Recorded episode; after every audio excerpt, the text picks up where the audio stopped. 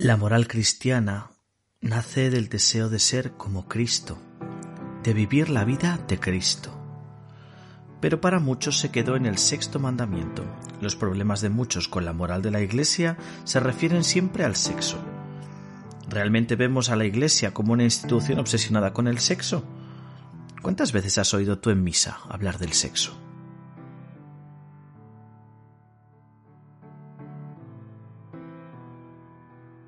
Bienvenidos de nuevo al curso Cofrade. Hoy nos descubriremos llamados a vivir en el amor. Veíamos en capítulos anteriores cómo Cristo había salido a nuestro encuentro como nuestro Salvador, cómo le recibíamos como don y le celebrábamos. Y ahora nos sentimos interpelados por él. ¿Cómo podemos vivir si hemos descubierto a ese Cristo que nos salva? Recientemente se ha celebrado un sínodo sobre los jóvenes. La reunión de los obispos iba precedida de una encuesta que se realizó a jóvenes de todo el mundo, incluso por Internet, y después una reunión de jóvenes en Roma que se llamó el presínodo. En el documento final de esa reunión se decía que hay bastante desacuerdo entre los jóvenes y algunas de las enseñanzas de la Iglesia, tales como los anticonceptivos, el aborto, la homosexualidad, Muchos jóvenes quisieran que la Iglesia cambie su enseñanza sobre esos temas o al menos que se explicara mejor. Es cierto que algunas de las enseñanzas de la Iglesia hoy son polémicas. Realmente siempre lo fueron. La carta a Diogneto, que es un texto cristiano de finales del siglo II, explica que los cristianos son como otros ciudadanos más, visten como los demás, viven como los demás, pero no son en todo como los demás. Por ejemplo, dice textualmente, no se deshacen de los hijos que conciben. Se entiende pues que los demás sí lo hacían de forma habitual, pero los cristianos no. Es probable que la explicación de algunas materias morales tenga que mejorar. Es incluso posible que en algunas haya que cambiar determinados puntos de vista, pero eso no significa renunciar a ser diferentes, no porque sí, sino cuando haya que serlo. Toda sociedad tiene su moral, la nuestra también. Hablo de la sociedad civil. La moralidad no es algo solo de la Iglesia. Por ejemplo, hoy vemos la gran sensibilidad social ante los delitos ecológicos o ante la corrupción. Sin duda, siempre hay una preocupación por evitar y rechazar el mal. Y también que hay cuestiones eh, que en un momento concreto, por lo que sea, preocupan más o crean mayor alarma social. Como decíamos, la moral cristiana nace del deseo de ser como Cristo. Hay personas que dicen yo no peco porque ni robo ni mato.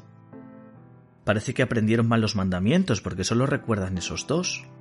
Todos aprendimos de pequeños que los diez mandamientos se resumen en dos. Amarás a Dios sobre todas las cosas y al prójimo como a ti mismo. Pero casi nadie se confiesa de que ama poco. Jesús fue un profeta, el último y más grande de los profetas. Como todos los que le precedieron, denunció las miserias e incoherencias de una sociedad, pero también fue un maestro moral, que explicó e interpretó las normas morales existentes y enseñó otras nuevas. Parece que tuvo pocos enfrentamientos con el poder establecido. Los intentos de reducir a Cristo a un revolucionario contra la dominación romana tienen poco éxito. Cuando le plantearon de frente la cuestión de si era lícito pagar el tributo al César, se salió por la tangente. Sí que hubo problemas y muchos con los líderes religiosos contra determinada forma de entender la religión, que consistía en hacerse los perfectos, pensar que unos pocos eran buenos y los demás eran malos, los ignorantes, los pecadores.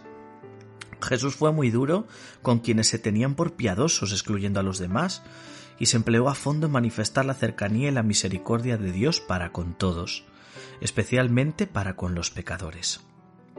No dudó en acercarse a las prostitutas y a los publicanos, los cobradores de impuestos a favor de Roma. Incluso se sentó a su mesa y les puso de ejemplo en alguna parábola. Podemos decir que sí, para él el primer mandamiento fue el amor a Dios por encima de todas las cosas por amor a Dios intentó, como todos los profetas, pues limpiar la imagen de Dios que tenía el pueblo, liberándola de toda manipulación. Por amor a Dios se enfrentó con los fariseos como manipuladores de la religión y expulsó a los mercaderes del templo, el único momento en que le vemos actuar violentamente. Pero especialmente demostró ese amor a Dios siendo fiel a la misión que el Padre le había encomendado, amando a los hombres hasta entregar la vida, hasta incluso pedir perdón para quienes le crucificaban. La llamada regla de oro de la moral, que de un modo u otro se encuentra en todas las religiones y filosofías, se formula como trata al otro como quieres que te traten a ti. También se puede formular en negativo, no hagas al otro lo que no quieres que te hagan a ti. Ese es el principio de una convivencia sana y de una sociedad justa. Corresponde al segundo de los dos mandamientos que según Jesús resumen la ley. Pero Jesús da un paso más en la última cena os doy un mandamiento nuevo. Amaos unos a otros como yo os he amado. Dice que es nuevo, y apenas notamos la diferencia, pero si nos fijamos bien, la diferencia es sustancial. La diferencia es Cristo, la persona de Cristo, la forma de amar de Jesús. Amaos como yo os he amado. Cuando le vemos a Él descubrimos un modo radicalmente distinto de amar, que va mucho más allá de cualquier cálculo o equilibrio de reciprocidad. Si solo amáis a los que os aman, ¿qué mérito tenéis? Si hacéis bien a los que os hacen bien, ¿qué mérito tenéis? Que ama sin medida hasta entregarse del todo. Cristo nos amó y se entregó por nosotros, dice San Pablo en su carta a los Efesios. Hoy la palabra amor se usa mucho. Puede que incluso esté gastada, ya que la utilizamos para referirnos a cosas muy diferentes la sensibilidad artística, el sexo, el patriotismo, la avaricia. Cuando la Iglesia habla de amor con mayúscula, se refiere a lo que hizo y enseñó Jesús, entregarse. A eso la teología lo llama amor oblativo. Es un amor que consiste en hacer de la vida una ofrenda para el otro. Jesús vive este amor, y así nos manifiesta el amor de Dios, nos manifiesta a Dios que es amor en sí mismo, y al mismo tiempo nos invita a vivir ese amor. Amaos como yo os he amado. También la primera carta de Juan dirá Dios es amor, y el que permanece en el amor permanece en Dios. No se puede entender este proyecto de amor, esta ley, como una condición de parte de Dios. No me dice, esta es la letra pequeña del contrato, si quieres salvarte tienes que cumplirla aunque no te guste. No, la moral es un don de Dios, es un camino de vida que me regala para ser más feliz, para ser más yo mismo, para ser más lo que quiero ser, para hacer un mundo donde se pueda vivir mejor. Cuando miramos al Cristo de nuestra cofradía, podemos descubrir cuánto nos ha amado Jesús. Nos resulta sencillo acercarnos con nuestras necesidades, con nuestras debilidades, con nuestros pecados y pedir su perdón pedirle su amor. Pero sé que Él también me está invitando a amar con Él. Y eso me resulta mucho más difícil de asumir. Amar como Él es algo que está ahí, pero que prefiero no pensar, que da como vértigo imaginar hasta dónde puede llevarnos un amor así. Yo ni robo ni mato, por supuesto, faltaba más, pero es que estoy invitado a una vida de amor que va mucho más allá de no robar ni matar. Es un amor que está llamado a ocupar todas las dimensiones de mi vida, mis relaciones de familia, de trabajo, de amistad, mis relaciones a lo mejor con mi esposa y con mis hijos o conmigo mismo, mis relaciones con el conjunto de la sociedad. Afecta a todo. También y por encima de todo mis relaciones con Dios, porque de ellas vivo, ellas me sostienen son la clave de bóveda de toda mi estructura personal, porque si existo es por el amor que Dios me tiene, y son el primer paso de la vida moral. Solo por amor a Dios amaré a los demás siempre y en cualquier circunstancia. Los diversos mandamientos que aprendí de pequeño son una guía para orientarme en el deber del amor, para ayudarme a concretarlo. No matarás, no cometerás adulterio, en el Sermón de la Montaña el Señor enseña una interpretación radical de la ley. Por eso a muchos pueden parecerles un camino duro, inaceptable. En realidad es simplemente confrontar día a día mi vida con el Evangelio, Simplemente dejar que la persona y la enseñanza de Jesús sean mi guía. Yo soy el camino, Él nos dice, no hay otro. Al confrontar mi vida con esta ley, con esa forma de concretar el amor, descubro cuánto me he apartado del proyecto de amor que Dios tiene para mí. Yo ni robo ni mato, pero dejo que mi corazón y mi vida estén dominados por la envidia o por la pereza o por la soberbia o la avaricia. Digo que amo a Dios sobre todas las cosas, pero en la práctica me olvido de Él, salvo cuando le necesito para alguna cosa, claro. Digo que amo a mis padres, pero solo sé exigirles más dinero. Y rechazo violentamente cualquier comentario que hacen sobre mi vida.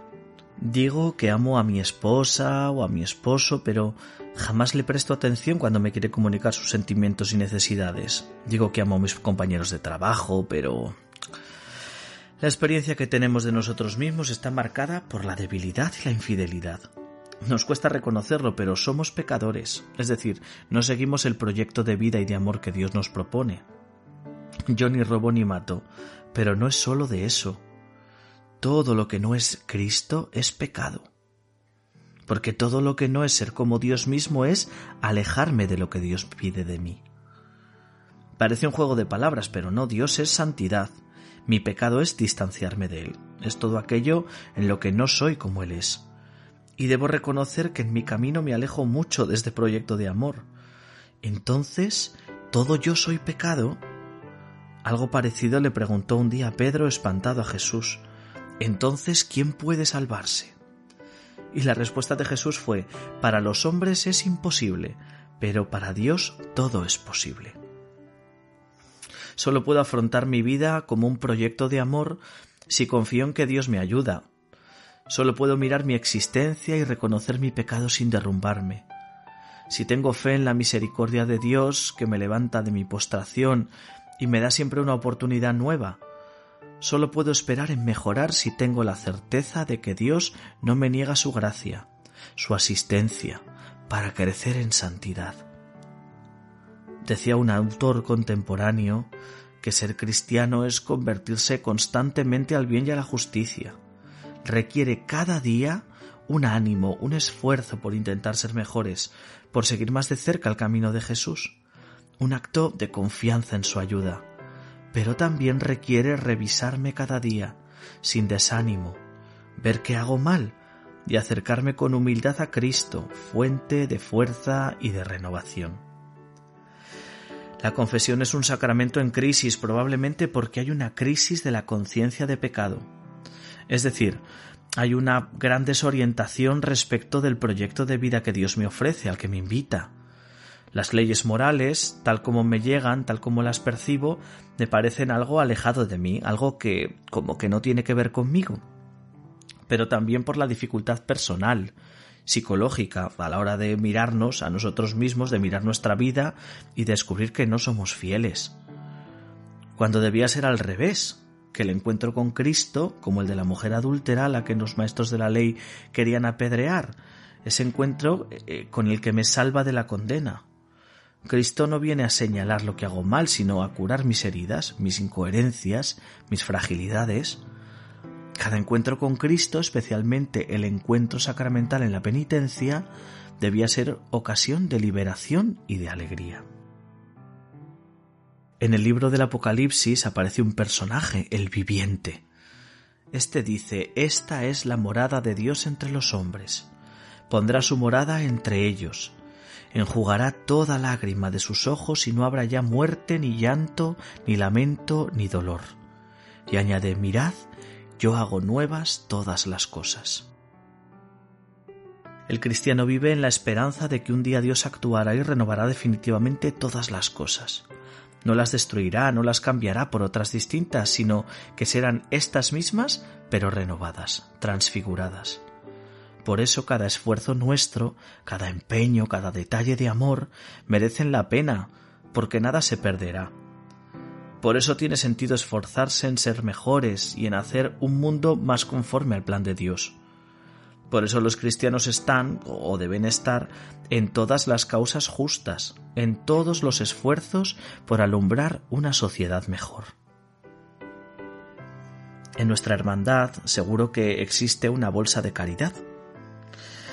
Al principio se empieza pues poquito a poco, mm, una pequeña recogida de alimentos, unos juguetes en Navidad y poco a poco pues se va ampliando y se va gestionando mejor porque cada vez hay más voluntarios y cada vez hay pues más personas que se dan cuenta de que esto es lo más importante de la cofradía.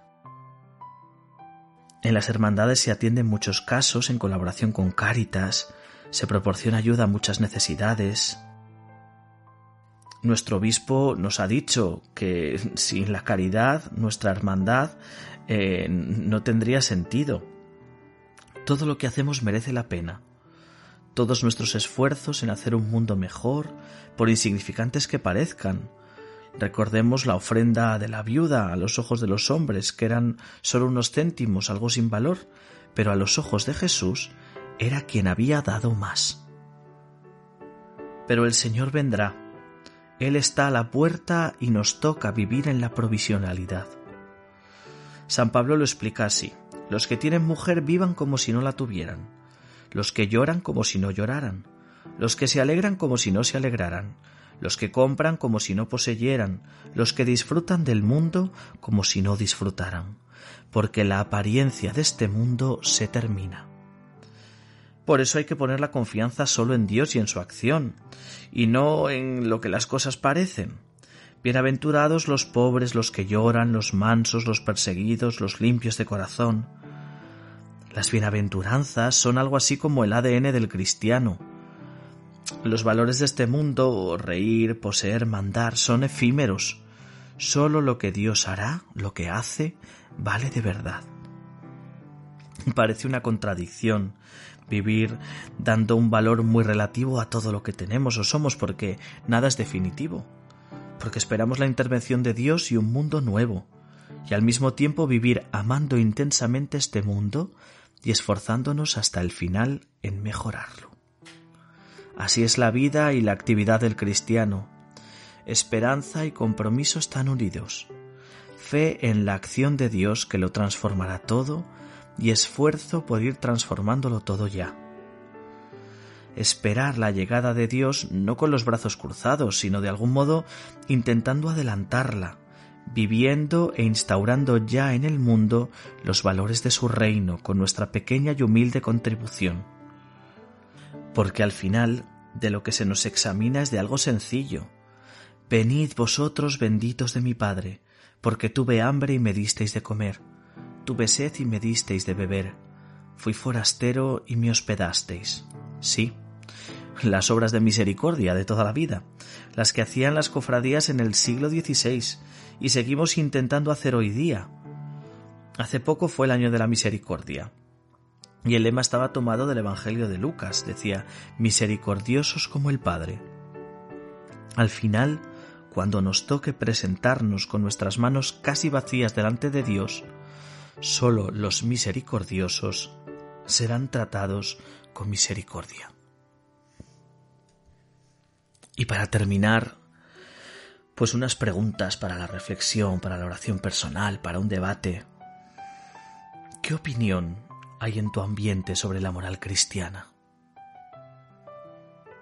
¿Y qué opinas tú sobre la moral cristiana? Mirando el amor con que nos amó Cristo, ¿te sientes llamado a tener ese mismo amor? ¿Reconoces con facilidad tu pecado o piensas que tú, como ni robas ni matas, no haces mal? ¿Qué opinas del sacramento de la penitencia?